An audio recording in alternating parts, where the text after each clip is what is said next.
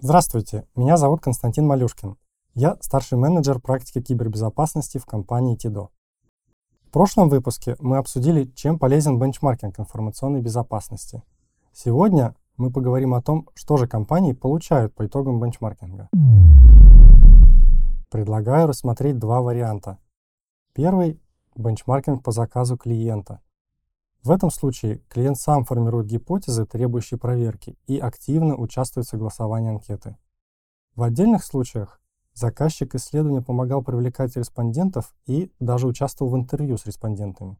При таком подходе заказчик получает максимально детальный срез по волнующим его вопросам и гипотезам. При этом все респонденты смогут бесплатно получить анонимизированный аналитический отчет. Второй вариант – это рыночное исследование – в этом случае мы приглашаем к участию более широкий круг респондентов. Вопросы в рамках такого исследования не преследуют цель собрать максимально детальную информацию о каждой компании. В данном случае мы проверяем гипотезы, интересные рынку в целом.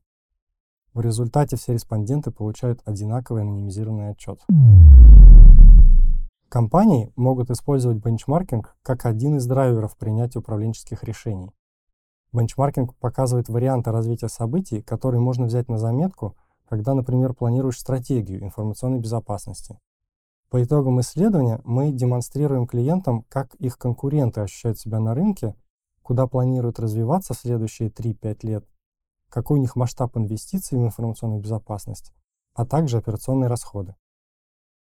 Это помогает руководству правильно расставить приоритеты при формировании своей дорожной карты инициатив.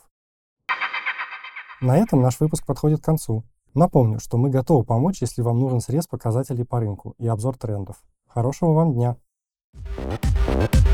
Thank you.